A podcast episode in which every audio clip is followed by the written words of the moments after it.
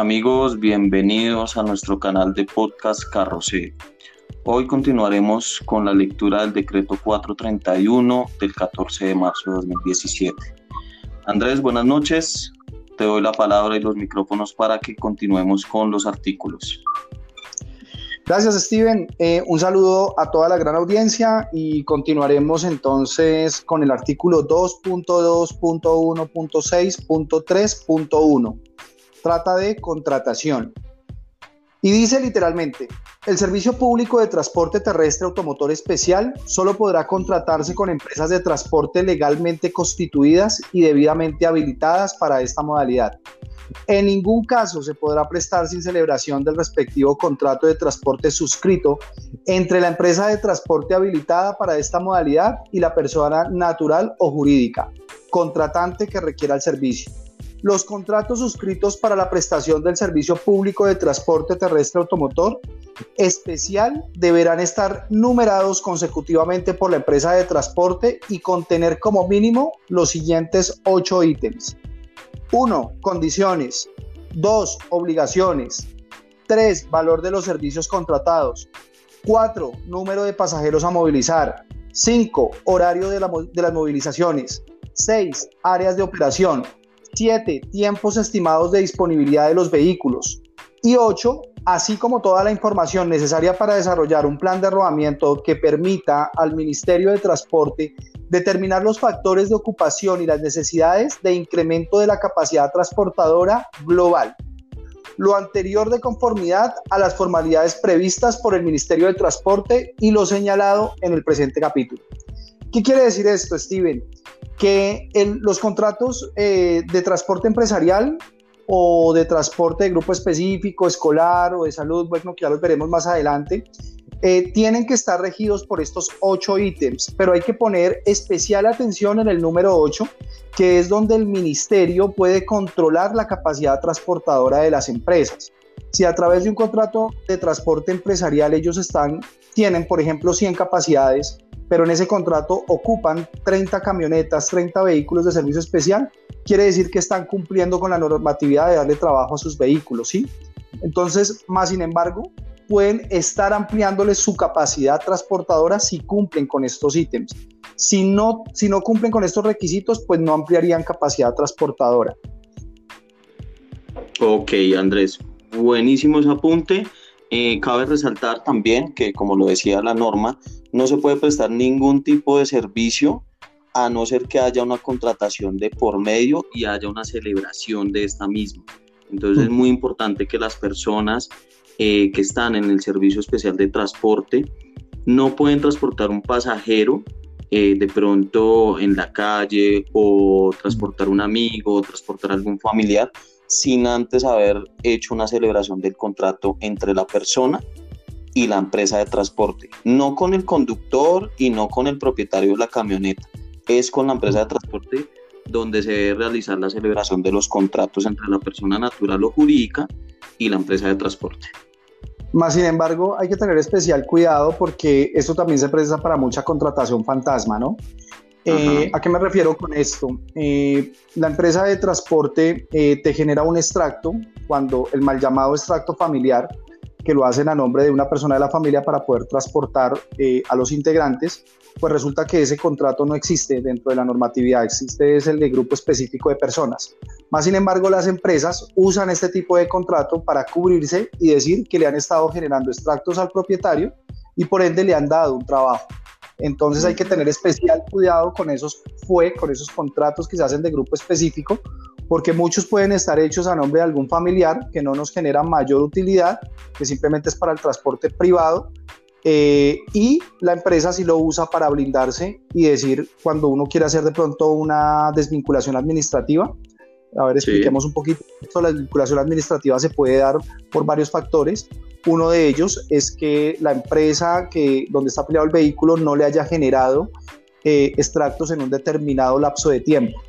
Pero si ustedes van y renuevan el extracto familiar mes a mes, ya la empresa se cubre y ya no se podría hacer tan fácil la desvinculación administrativa porque la empresa habría estado cumpliendo con el ítem de proveerle extractos mensualmente para que pueda trabajar y ese contrato familiar en ningún lado va a decir que es familiar suyo ni nada de eso, sino que va a estar a nombre de una persona natural y la empresa lo va a tomar como si fuera un contrato normal de transporte. Ok, Andrés. Bueno, Andrés, continuemos con el siguiente artículo, que es el siguiente, el artículo número 2.2.1.6.3.2. Se titula Contratos de transporte y dice así, para la celebración de los contratos de servicio público, transporte terrestre, automotor especial, con cada uno de los grupos de usuarios señalados en presente capítulo, se deben tener en cuenta las siguientes definiciones y condiciones. Número 1. Contrato para transporte de estudiantes. Es el que se suscribe entre la entidad territorial, un grupo de padres de familia, el representante legal, rector o director rural del centro educativo o la asociación de padres de familia con una empresa de servicio público transporte terrestre automotor especial, debidamente habilitada para esta modalidad, cuyo objeto sea la prestación del servicio de transporte de sus estudiantes entre el lugar de residencia y el establecimiento educativo u otros destinos que se requieran en razón de las actividades programadas por el plantel educativo. Entonces, Andrés, en, este, en esta modalidad de contrato, eh, básicamente mm, no se puede eh, prestar un servicio eh, de ruta escolar a destinos que no estén programados bajo la contratación con esta entidad escolar. Un ejemplo, alguna persona de pronto va a hacer un traslado, no sé, por mm, llevar un niño a tal lugar sin antes ser autorizado o sin antes ser avisado por el representante legal del colegio, pues se determina como un servicio, eh, entre comillas, como ilegal.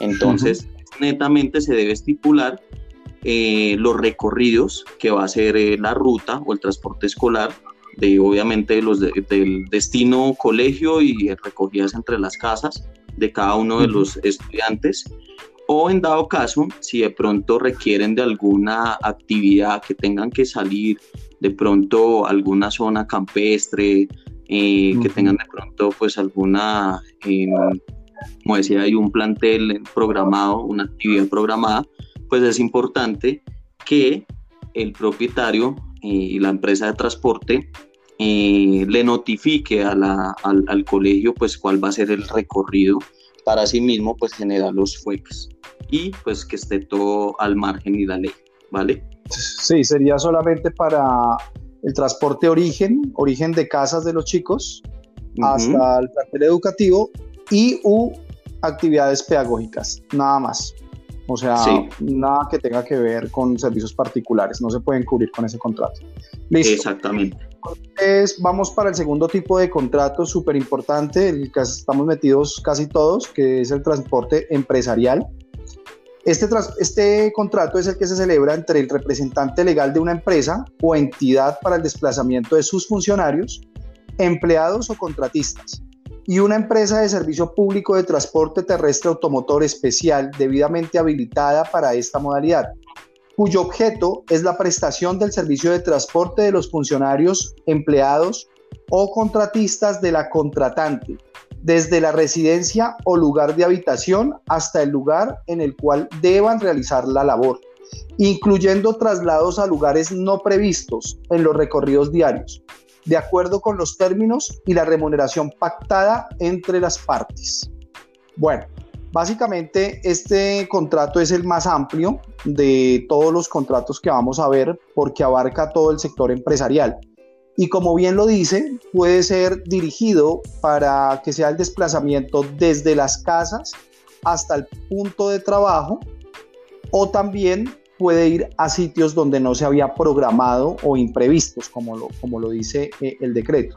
En este, en este tipo de contrato hay que tener mucho cuidado porque en el FUEC debe estar las zonas donde van a, a prestar el servicio. Les pongo un ejemplo.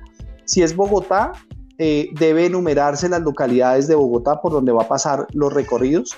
Debe hacerse si es, por ejemplo, a zonas aledañas, como si lo es, no sé, Punza, Mosquera, Chía.